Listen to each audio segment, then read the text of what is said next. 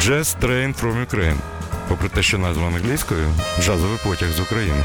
І нічого дивного немає в тому, що український джаз на українському раді. Програма Олексія Когана про український джаз кожного понеділка об 11.00 та в подкастах на OFR FM.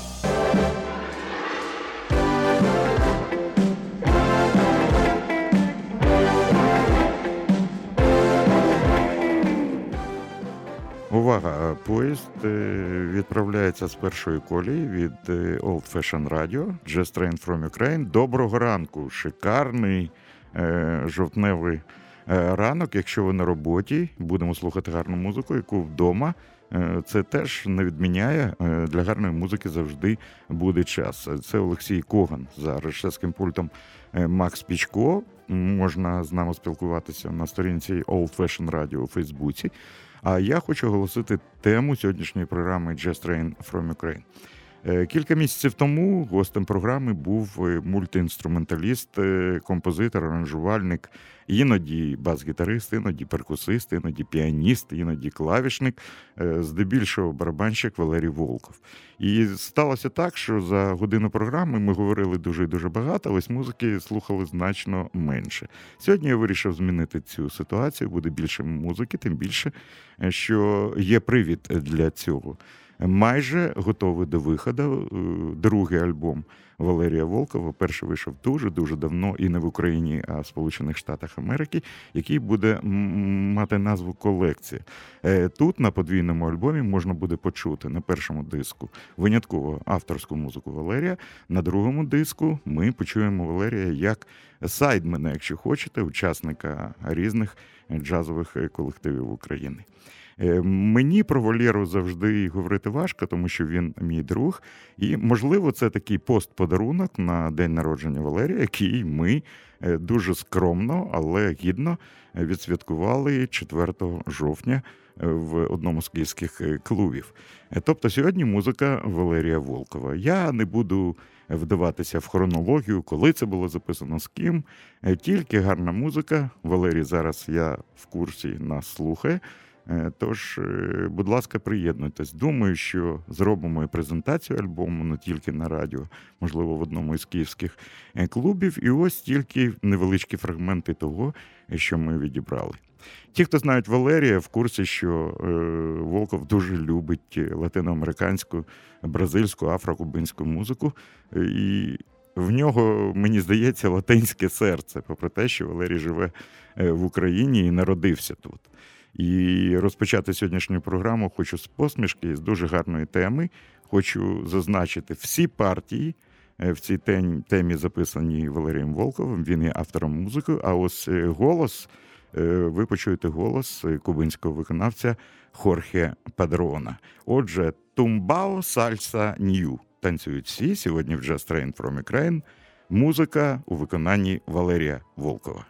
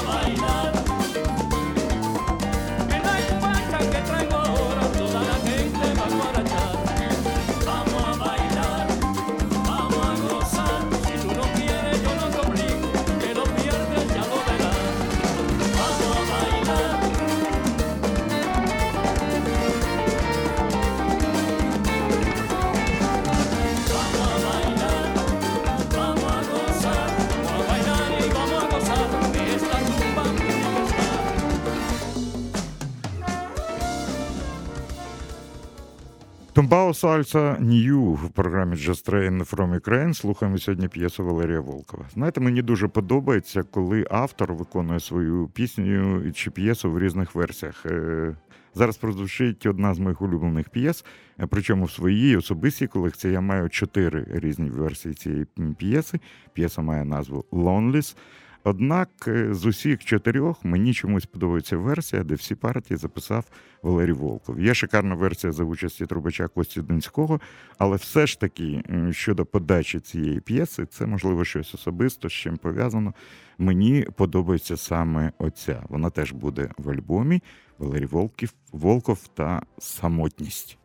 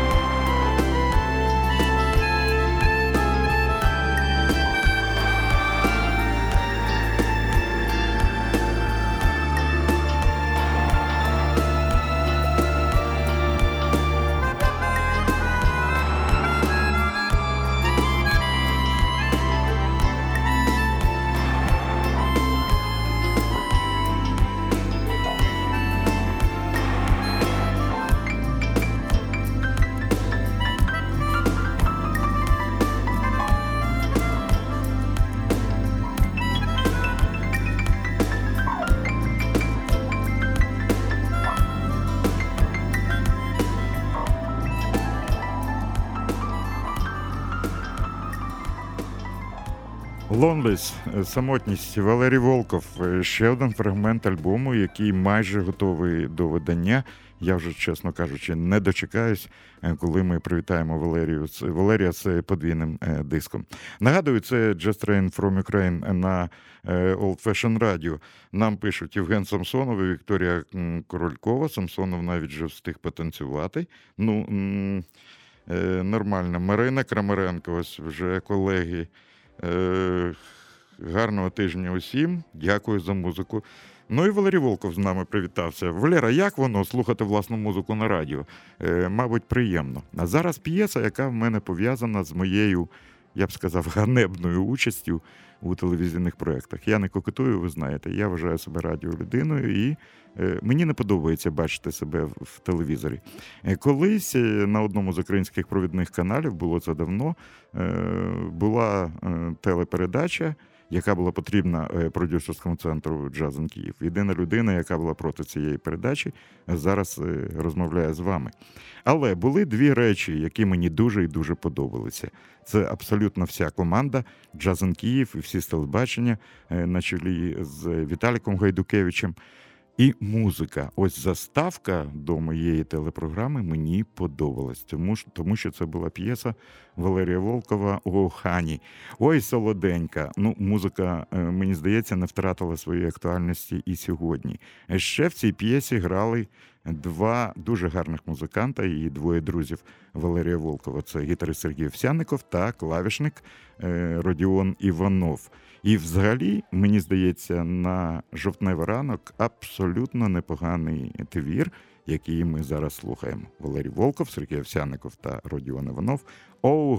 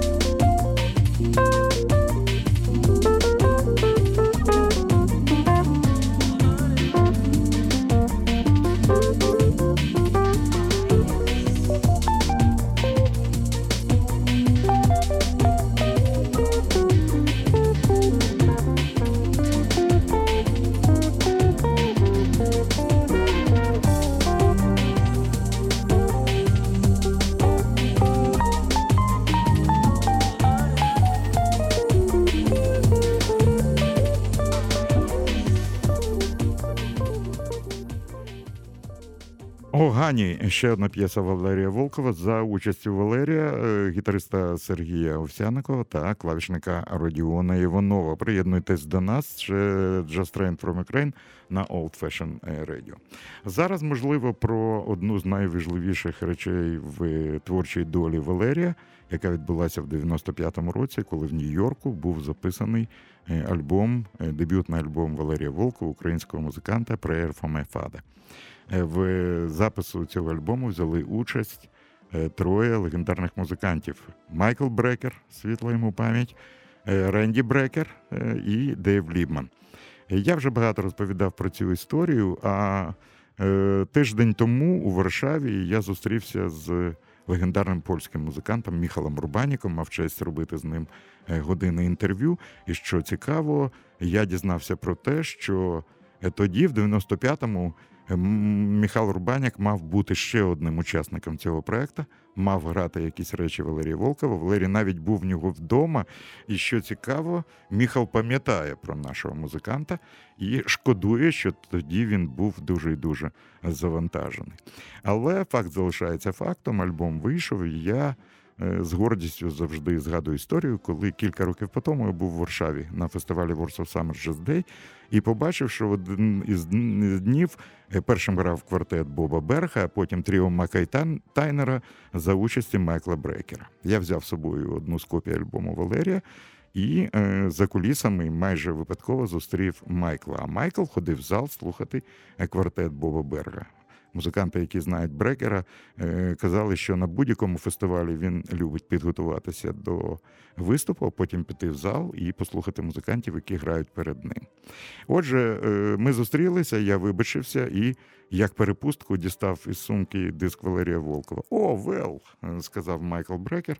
І я зрозумів, що зараз можна поговорити. Запитав, чи можу поставити кілька запитань. Він сказав так, і чого ти вибачаєшся? Е, я запитав одразу, для мене це було цікаво. Кажу, Майкл, ти зірка сучасного джазу. Е, тобі заплатили гроші, ти прийшов грати музику абсолютно невідомої тобі людини. Е, і тут я побачив, як погляд Брекера змінився. Він каже: Так, чувак, це правда. Я дуже часто мене запрошують і на альбомах, і відомих, і невідомих людей можу грати. І так, мені платять за це гроші, але. Я пам'ятаю, як він майже по складах повторив: Я Майкл Брекер. Якщо мені не подобається музика, я не буду її грати ні за які гроші. І я згадую, як мене перло від того, що такі слова Майкл Брекер говорить на адресу українського музиканта. А головне, коли Валерій дав Брекеру відслухати матеріал, е, Брекер дуже довго запитував Валерія, чому ця п'єса, чому вона має таку назву. Це інтимна історія, не хочу її розповідати. Хочу добрим словом згадати і тата Валерія е, Володимира Васильовича, світла йому пам'ять, але ось він цей запис. Е, Валерій вже грав цю тему в акустично на одному з фестивалів Leopolis Jazz Він і грав разом з Максом Хладецьким, Артемом е, Менделенко, Родіоном Івановим е, та Володимиром Ліхошвою. А ось другий варіант був записаний в клубі Music Space. Це можна навіть знайти на відео. Мені здається, одна з найкращих версій Prayer for молитва за тата. Е, це була зроблена в Music Space, Родіон Іванов на роялі, Богдан Гуменюк на тенор-саксофоні, е, Денис Аду на трубі, Максим Гладецький на контрабасі і, власне, Валерій Волков на барабанах. Але сьогодні оригінальна версія із альбому Валерій Волков та Майкл Брекер «Prayer for my father». Зверніть увагу на фантастичне соло Майкла Брекера.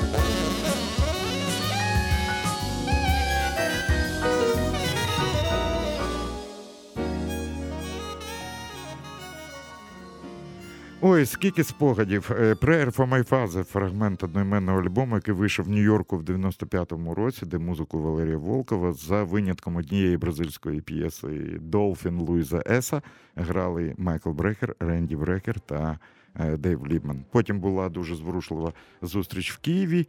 І ніколи не забуду, як в одному з київських українських ресторанів е, сиділи плече до плеча Валерій Волков з Ренді Брекером, їли картоплю з оселедцями пили українську горілку і згадували 95-й рік. Вибачте за ліричний е, відступ. Зараз дуже важлива п'єса, я б навіть її назвав такою дуже тонкою і зворушливою замальовкою. Я не буду е, розповідати про історію цієї п'єси, але мені здається, це фантастична музика для якогось відеоряду. Е, сумна назва цієї п'єси в пам'ять про друга, що пішов. Ми слухаємо Валерія Волкова.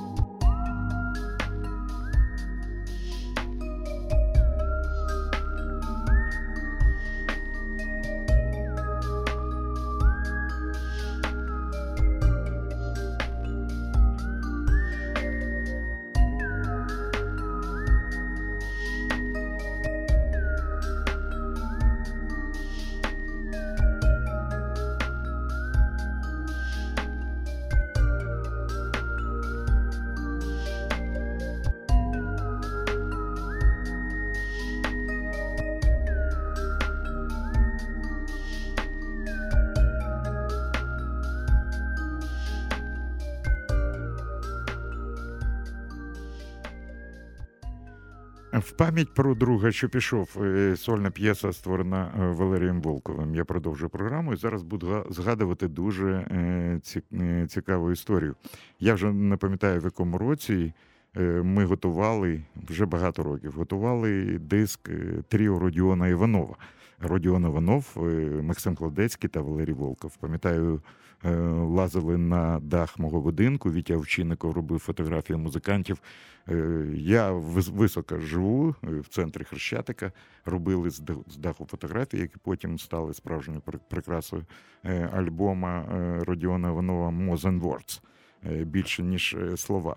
Але був фестиваль у Вінниці. Організатори фестивалю обіцяли запросити тріо Родіона Іванова. Потім з'ясувалося, ну це не закид у город е, вінничан, що немає грошей. Але був прихильник цього тріо. Тоді він був директором знаменитого магазину на Хрещатику Grand Gallery і головний бухгалтер скинулися і е, сплатили подорож тріо Родіона Іванова на Вінницький джазовий фестиваль. Що цікаво, музикантів навіть не було на афіші. Але зал Плеяда, знаменитий рояль Стейнвей, один з улюблених інструментів Святослава Ріхтера в Україні. І на сцені я оголошую, я був ведучим, з'являється тріо Родіона Іванова. А далі це був ефект бомби, що вибухнула. Пам'ятаю, американські австрійські музиканти, е, британці, українці приходили після концерту в Гримерку і дякували. Мені здається, тоді це був зоряний час. Цього е, тріо. Давайте згадаємо е, цей концерт. Слава Богу, Віктор Овчинников і Ігор Курилович його записали. Ми слухаємо п'єсу Радіона Іванова «Next Song» з Вінницького фестивалю. Родіон Іванов, Максим Гладецький та Валерій Волков.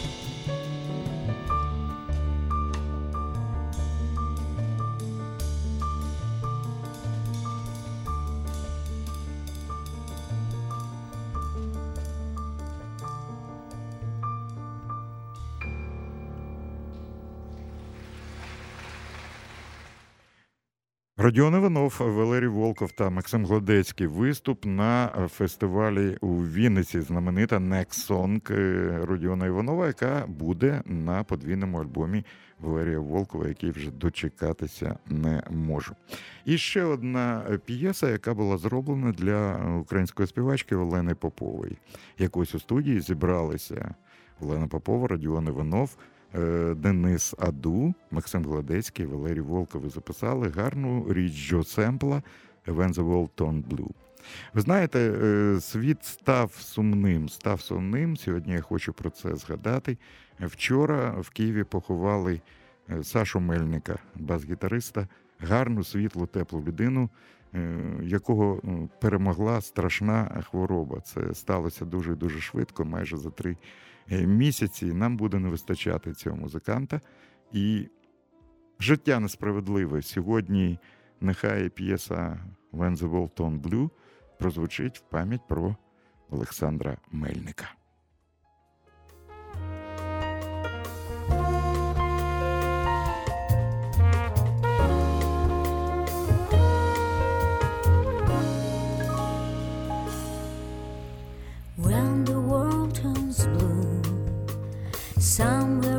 After you. I'll just have to handle it with all I know how to do. I write a song about you, how love can live without you, however place you touch me, make me feel new. And when we are gone, this song. Some stranger will hear and he'll say, This is just how I feel. Every line, every moment is true. When the world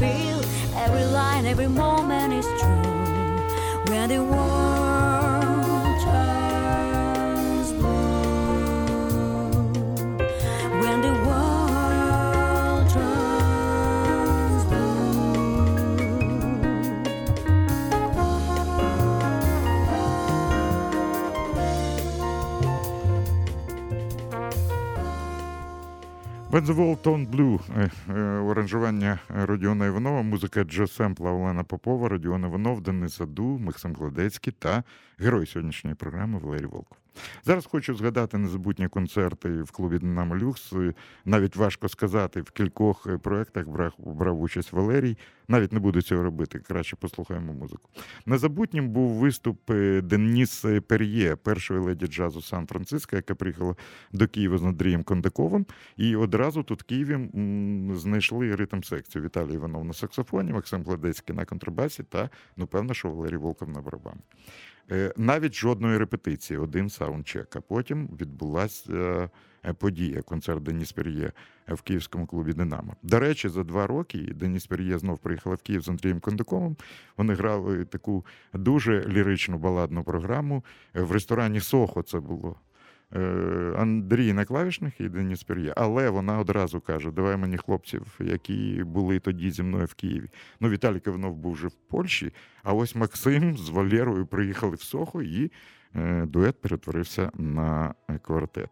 Ну а зараз п'єса, яка була заставкою в програмі, в радіопрограмі мого кумира Вилеса Кановера Take the A-Train Білі Стрейхерна та Дюка Елінгтона у виконанні україно-американського е, бенду на барабанах Валерій Волков співає Денис Пір'є, Віталій Іванов, Андрій Кандаков та Максим Гладецький. Клуб Динамо Люкс. Згадайте цю атмосферу. Поїхали.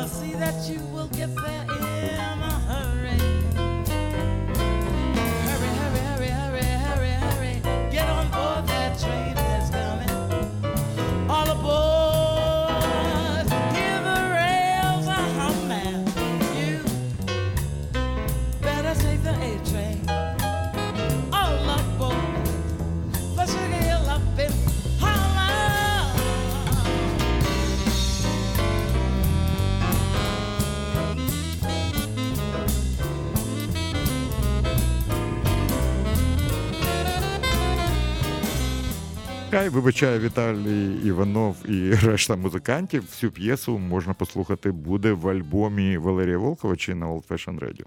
Зараз один з порівняно свіжих номерів, коли Валерій Волков брав участь у проєкті Ігора Закуса е, Джаз Коло. Саме на саміті барабанщиків Валерій з'явився, і це була, мені здається, заключна е, п'єса цього вечора. Знаменита п'єса е, Лайла Мейса «Before you go», перед тим як ти підеш. А перед тим як ми з Максом Пічко підемо з ефіру, нам ще треба послухати як мінімум дві п'єси. Отже. е, Проект Ігоря Закуса Джаз-Коло, Ілля Іресько на роялі, Ігор Закус на бас-гітарі, Віктор Павєлко на саксофоні, Андрій Чайка на перкусії, Денис Данцов на гітарі та Валерій Волков на барабанах буде грати соло. Поїхали. Before you go.